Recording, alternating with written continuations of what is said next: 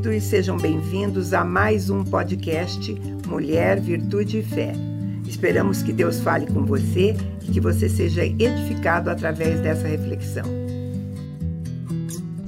E hoje a gente vai conversar um pouco sobre estar conectado com o nosso propósito, né? Às vezes eu é, faço isso pensando em nós mulheres, nós mulheres conectadas com o nosso propósito. Mas você, homem que está me ouvindo, você vai entender bem isso, né? Aliás, conexão é a palavra do momento, né? Estar conectado. Por exemplo, os órgãos, os músculos e os ossos que funcionam em nosso corpo, eles só estão funcionando porque estão conectados. Né? Qualquer desconexão entre eles, neles, vai ocorrer um problema de saúde, de saúde física, né? E se eles ficarem desconectados, então enfraquecem e morrem e nenhum deles, nenhum deles pode viver de forma independente. E então o que se aplica ao nosso corpo, ele também se aplica a todas as outras áreas da nossa existência. Porque a vida se resume em conexões. Uma vida desconectada é uma existência vazia, né? Não tem sentido. Nós fomos criados por Deus para relacionamento. Então nós carregamos dentro de nós um anseio de pertencer a alguma coisa muito maior do que nós mesmos, né? As conexões, elas alargam fronteiras. A vida, sob muitos aspectos, é um grande mistério, né? É apenas uma série de eventos até que a gente possa entender a conexão entre eles, né? É como se fosse um quebra-cabeça, né? A gente, é, pelas cores, a gente tem alguma noção, mas só depois dele montado que a gente entende tudo e consegue ver um panorama maior, né? E nós temos várias conexões. Nós, por exemplo, a nossa memória é a nossa conexão com o passado. É, a nossa conexão com o futuro vai ser feita através da visão, não do, só do, do, do, daquele, do órgão que nos faz enxergar, né? Naquilo que a gente anseia para o futuro. E a nossa conexão com o presente, com esse momento, é a nossa consciência. Se a gente não tiver conexão nenhuma com o passado, a gente também perde as raízes e a história da nossa vida.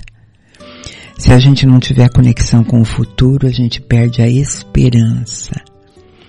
E se a gente não tiver conectada com esse presente, a gente vai perder a paixão de viver e principalmente o propósito pelo qual nós estamos aqui e vivendo, né? e sem conexão com Deus, esse nosso propósito, né, é, não fica claro e a gente pode se perder. Existe um inimigo das nossas almas que usa mentiras para fazer que os problemas, aquilo que nos rodeiam, pareçam muito maiores do que as soluções que a gente carrega, né? Então, quando eu estou falando em conexão com o nosso propósito, eu estou falando também de estilo de vida cristã, né? Eu estou falando do nosso estilo de viver aqui, porque é a nossa vida aqui e a nossa vida no reino. A nossa vida é, no reino espiritual, ela corre paralela à vida natural. Eu amo é, ter a convicção que nós somos cidadã, cidadãos de dois reinos, né? Um reino natural e um reino espiritual. Então nós somos sim 100% naturais, 100% espirituais.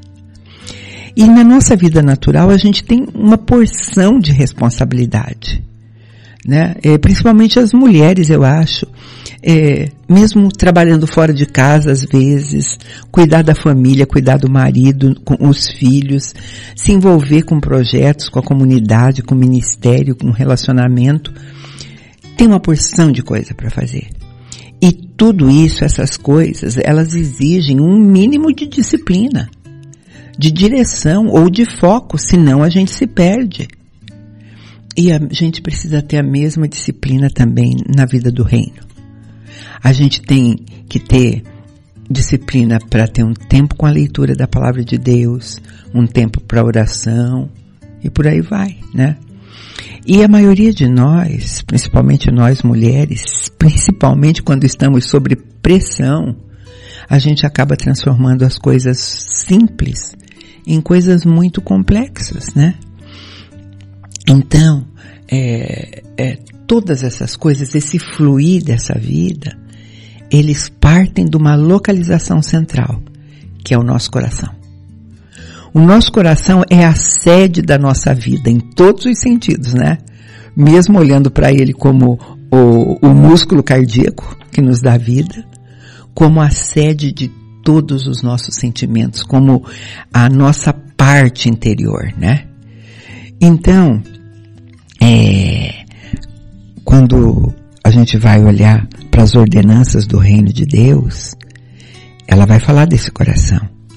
Está lá no livro de Provérbios, Provérbios 4, 23 diz assim: Acima de tudo o que se deve guardar, guarda o teu coração, porque deles procedem as fontes da vida.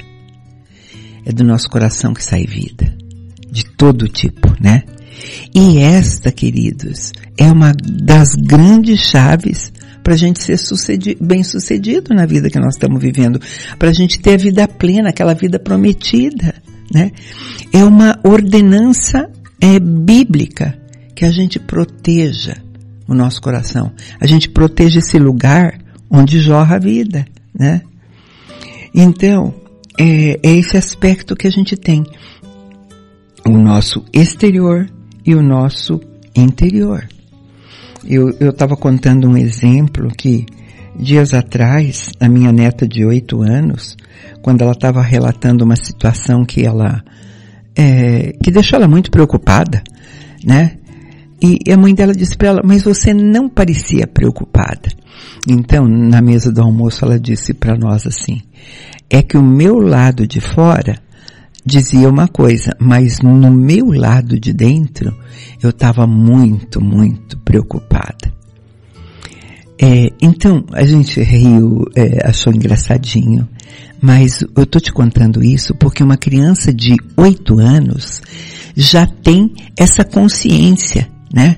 De uma maneira bem simples, ela falou de uma realidade que todos nós precisamos saber. Existe sim uma parte de dentro e uma parte de fora, né? Às vezes nós ficamos numa encruzilhada entre essas duas realidades. A realidade que a gente vê, a realidade externa e a realidade interna. E tudo isso tem a ver com o nosso coração. Então proteger esse nosso coração é parte essencial da gente estar tá, é, conectada com Deus para saber principalmente o propósito que Ele tem para nós, que é, o que é o objeto da nossa conversa. E vai depender da gente reconhecer aqueles sinais que o nosso coração emite, né, para a gente poder perceber e ou receber de Deus o que a gente precisa. É, às vezes a gente não percebe os sinais, e eu já disse aqui que são muitos, né? São sinais que a gente confunde, é, mas são muitos. É, tá dormindo demais ou tá dormindo de menos? Tá comendo demais ou tá comendo do, de menos? É, alguns hábitos, algumas coisas fora do comum, são sinaizinhos de alerta, né? É como quando a gente está dirigindo um carro. Existe um painel no carro. Quando acende uma luzinha com aqueles símbolos, você tem que saber o que significa né? Aí você olha para um símbolo lá e diz, meu Deus, acendeu a luz vermelha, o que é isso? Você precisa saber se é hora de você trocar o óleo, se é alguma coisa que, se, que, que precisa ser feita, porque senão você não vai consertar, né? A gente precisa reconhecer as verdades e os sinais que o nosso coração está emitindo.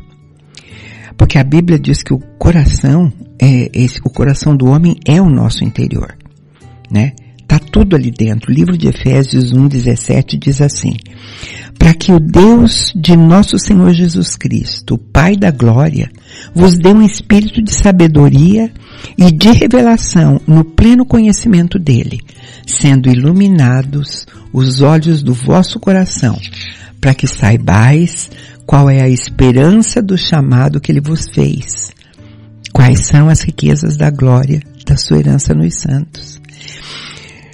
Paulo está desejando, orando, né, para a igreja de Éfeso que é, sejam iluminados, que o Deus revele, o Deus de sabedoria revele, abra os olhos do coração para você entender a esperança do seu chamado e o propósito que você está aqui. Então, isso vai acontecer quando o nosso coração estiver sendo guiado pelo Espírito de Deus. Aí sim a gente vai ter noção da realidade do reino invisível, né? Que é, é despercebido às vezes. A gente precisa compreender essa realidade do mundo espiritual. E não é fácil. Lá em 1 Coríntios, Paulo diz assim, que o homem natural, ele não aceita as coisas do Espírito de Deus porque eles são absurdas. Ele não pode entendê-las, porque elas só se compreendem espiritualmente. E em Romanos, ele reforça isso dizendo que os que vivem segundo a carne pensam nas coisas da carne, mas os que vivem segundo o Espírito nas coisas do Espírito. Então eu estou falando de conexão, estou falando de conexão com o nosso espírito e o nosso foco, o nosso foco em Cristo Jesus. Hebreus diz que, fixando os olhos em Jesus, o autor e consumador da nossa fé. Então, estar conectada com Jesus não se limita a gente ler é, sobre ele na Bíblia.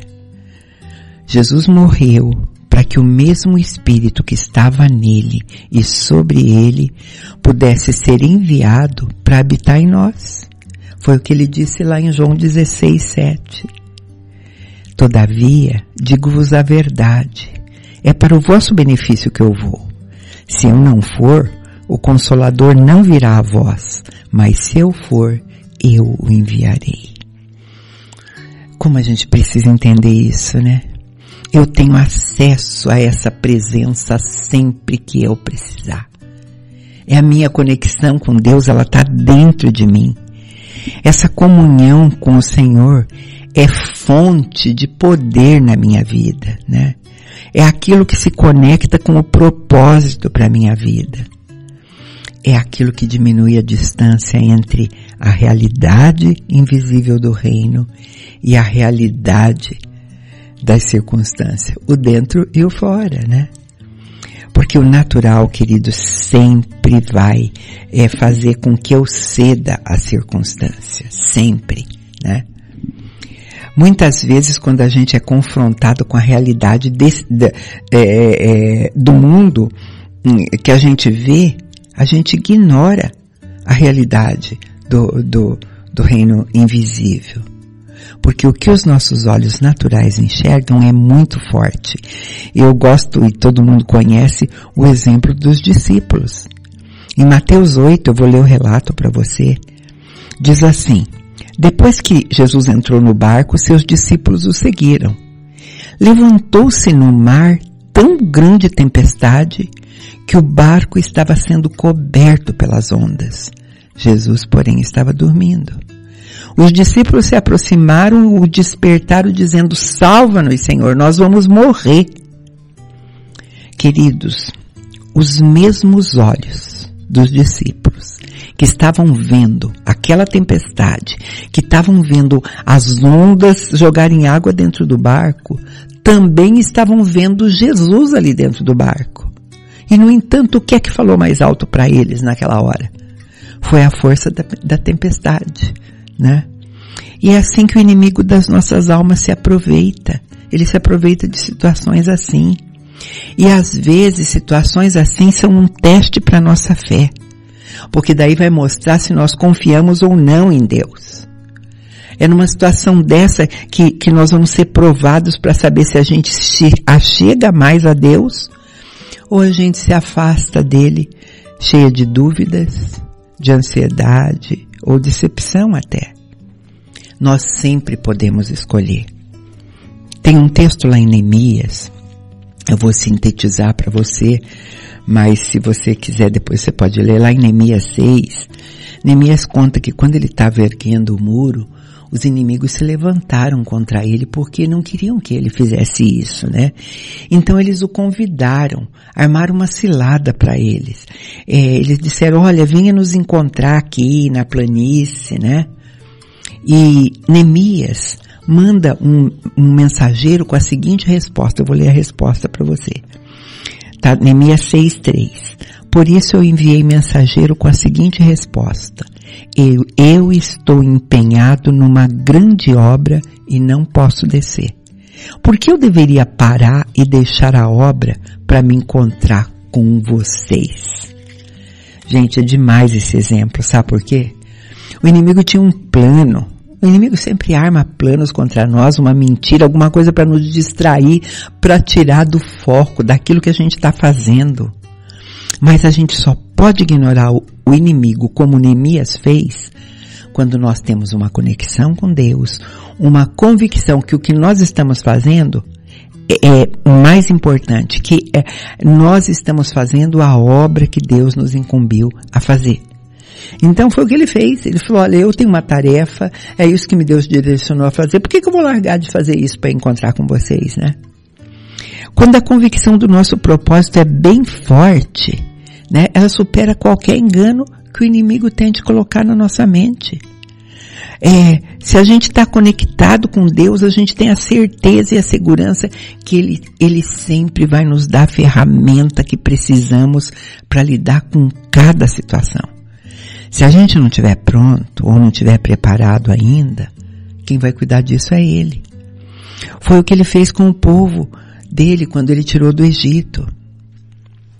Lá em Êxodo diz assim, quando o faraó deixou o povo sair, Deus não o conduziu pelo caminho da terra dos filisteus, embora fosse mais curto, porque disse, para que caso enfrente guerra, o povo não se arrependa e volte para o Egito. Então Deus é, manteve o povo dele longe é, do desafio, não permitiu que ele se encontrasse com aquele povo porque eles não estavam preparados ainda. Eles tinham vivido como escravos, eles não tinham armas, eles não sabiam fazer guerra. Então disse, então não é hora, né? A gente precisa entender isso. Vamos ouvir um pouquinho de música e eu volto para a gente fechar essa conversa.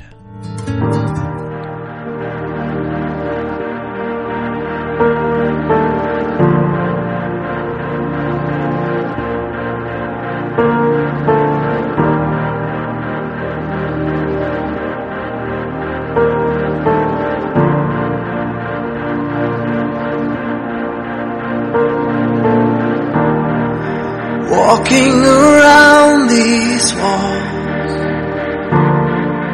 I thought by now they'd fall. But you have never failed me yet.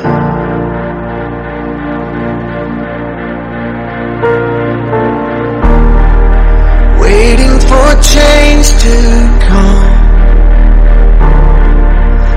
Knowing the battle's won. For you have never failed me yet.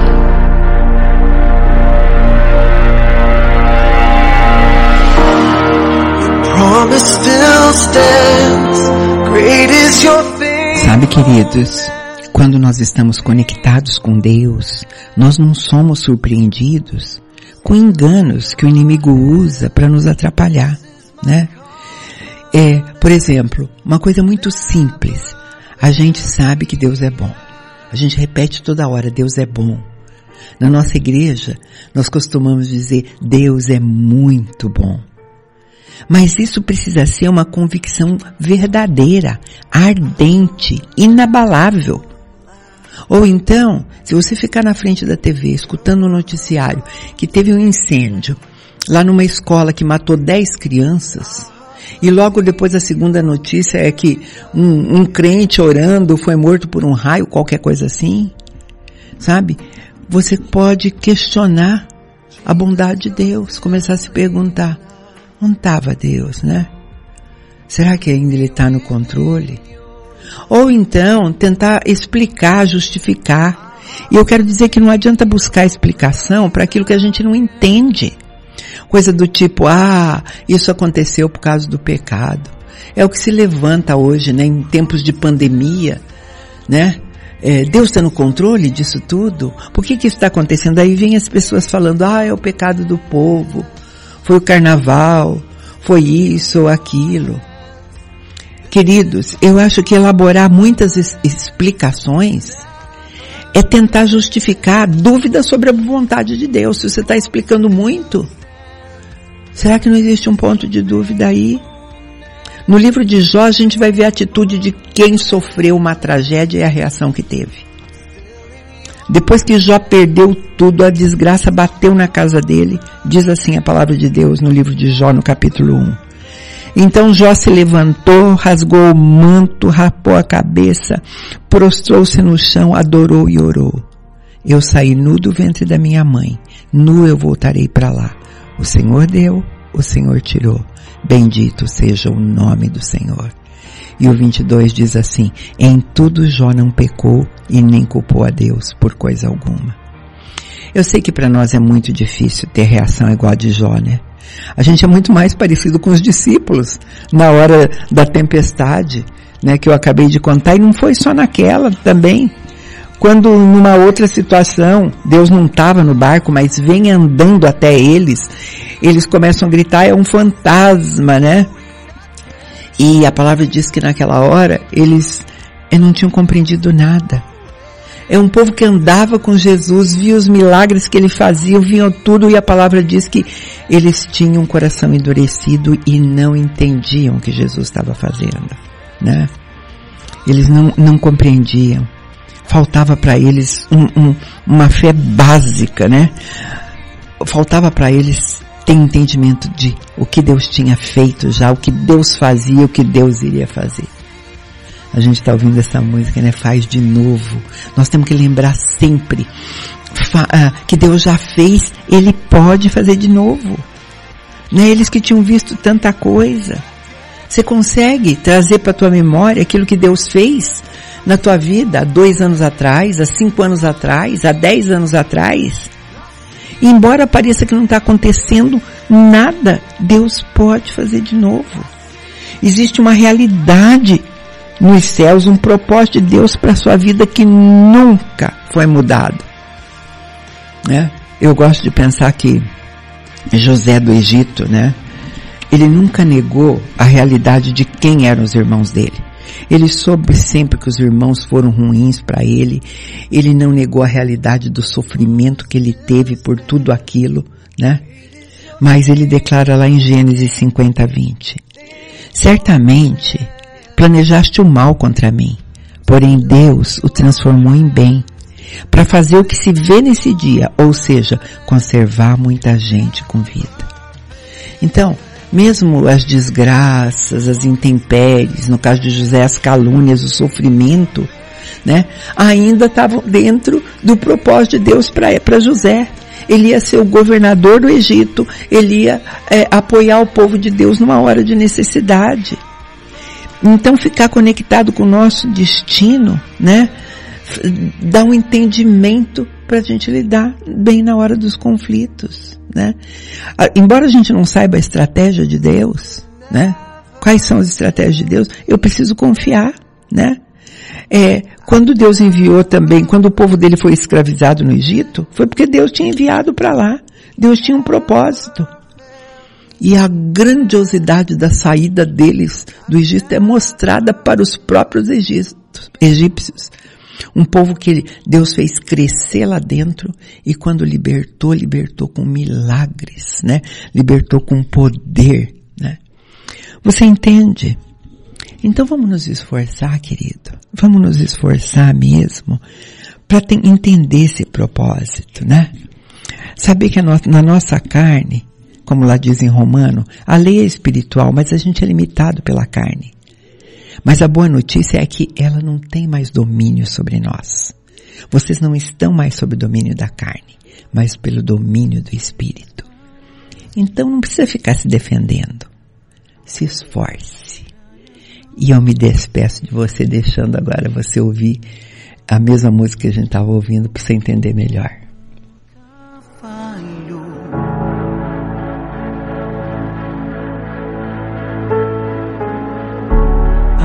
Mudança eu espero ver, pois a vitória está em tuas mãos.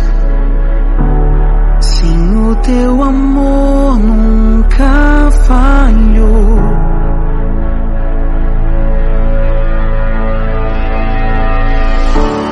promessa é real.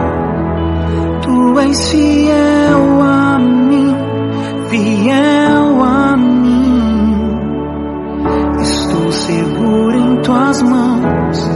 Jesus, eu confio em ti, nunca falharás